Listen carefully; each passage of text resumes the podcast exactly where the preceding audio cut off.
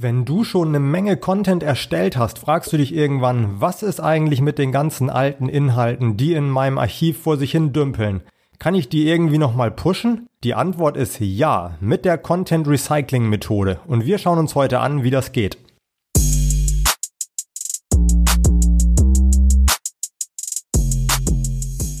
Aber zuerst mal klären wir, was Content Recycling ist. Wie beim Wertstoffrecycling geht es darum, vorhandene Ressourcen nochmal zu nutzen. Beim Content Recycling geht es also darum, vorhandenen Content zu aktualisieren, aufzuwerten oder auch nochmal in eine ganz neue Form zu gießen. Also zum Beispiel aus einem Blogbeitrag einen Podcast oder ein Video zu machen.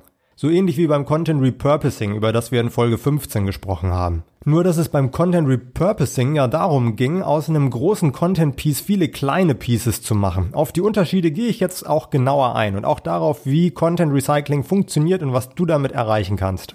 Zuerst schaust du dir an, welche Inhalte du überarbeiten willst. Content Recycling eignet sich hauptsächlich für größere Content Pieces, sowas wie Blogartikel, E-Books und Landing Pages. Weniger für aktuelle Nachrichten oder humorvollen Content. Wer lacht schon zweimal über denselben Witz? Du solltest dich also auf Evergreen Content fokussieren, also auf Inhalte, die dauerhaft relevant bleiben. Wenn du dich in so einem Artikel auf Daten beziehst, ist es sinnvoll, diese Daten einmal im Jahr zu überprüfen. Viele Statistiken werden ja einmal im Jahr aktualisiert. Und damit dein Artikel auch immer aktuell bleibt, kannst du einfach die neuen Zahlen eintragen.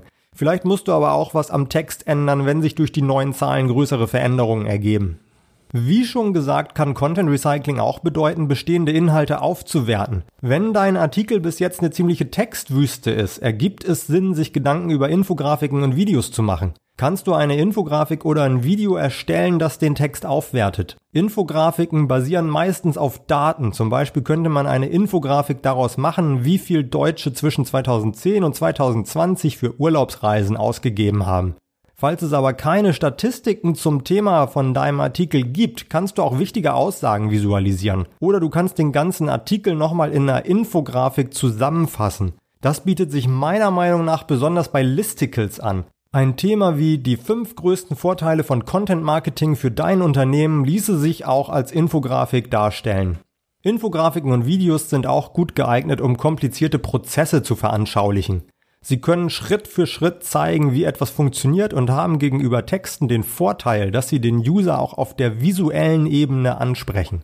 Wenn du dann schon dabei bist, deine alten Artikel zu überarbeiten, solltest du auch die Links im Text prüfen. Sind die externen Quellen, die du verlinkst, noch verfügbar? Gibt es in deinem Blog neue Inhalte, die du verlinken kannst?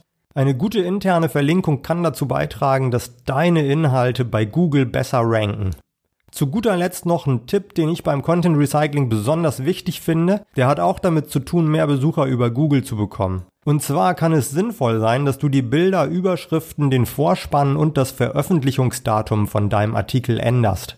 Auf diese Weise zeigst du Google, dass sich was auf deiner Seite getan hat und die Suchmaschine crawlt deine Seite dann nochmal neu. Das manuelle Crawlen von Google kann aber mehrere Tage oder auch Wochen dauern. Du kannst den Vorgang beschleunigen, indem du eine Crawling-Anfrage stellst. Google hat dazu extra ein URL-Prüftool eingerichtet. Wenn du nach URL-Prüftool googelst, findest du es ziemlich schnell. Im Idealfall verbesserst du durch die Aktualisierung das Ranking deiner Seite. Du solltest aber sicherheitshalber auch noch eine Kopie deiner alten Seite behalten, denn es kann ja auch sein, dass Google deine Änderungen nicht so gut findet wie erwartet und deine Seite dann vielleicht sogar abwertet. Aber gehen wir mal davon aus, dass alles glatt läuft und dein Artikel nach der Überarbeitung höher rankt als vorher. Dann hat sich der Aufwand auf jeden Fall gelohnt. Und Content Recycling bietet auch noch mehr Vorteile. Ein Artikel zu überarbeiten kann zwar auch aufwendig und teuer sein, vor allem wenn du eine Infografik oder ein Video dazu erstellst, aber wahrscheinlich sparst du schon Zeit und Geld, weil du nicht ein Thema komplett neu recherchieren musst. Mit den Zusatzinhalten wie Infografiken und Videos erhöhst du auch die Verweildauer auf deiner Website. Du kannst die aktualisierten Inhalte nochmal auf Social Media teilen und so zum einen nochmal Reichweite damit generieren und zum anderen gegebenenfalls auch vorhandene Lücken in deinem Redaktionsplan füllen. Wenn du aus einem Artikel eine neue Contentform machst, kannst du neue Plattformen erschließen, zum Beispiel Video- oder Podcast-Plattformen und so neue Zielgruppen auf dich aufmerksam machen. Und am Ende des Tages hilft dir die Überarbeitung von deinen alten Inhalten dabei, mehr Leads zu generieren. Wie immer hoffe ich, dass ich dich inspirieren konnte, mal was Neues auszuprobieren. Bei deinen ersten Content Recycling Projekten wünsche ich dir viel Erfolg und hoffe, dass wir uns morgen wieder hören.